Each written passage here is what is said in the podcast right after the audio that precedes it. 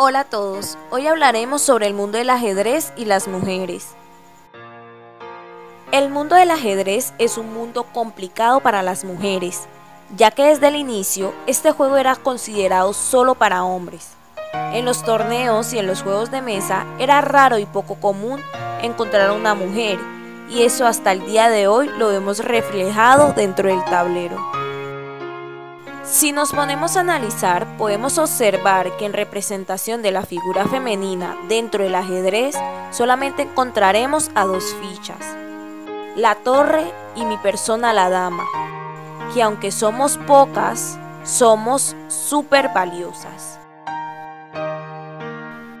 Los que conocen un poco del juego saben que la torre y mi persona la dama hacemos parte de las fichas mayores, y reconocen que la combinación de rey, la torre y mía sería capaz de ganar una partida ante cualquier rey solitario.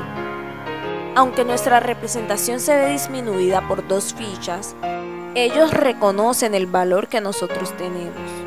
Saben que somos importantes en diferentes aspectos, que somos compañía, somos defensa, somos protección.